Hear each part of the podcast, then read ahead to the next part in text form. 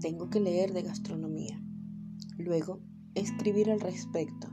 Y finalmente, explicarle a otros lo que leí y escribí. Ajá. ¿Y cómo hago todo esto?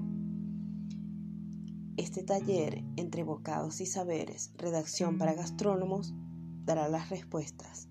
Bienvenidos.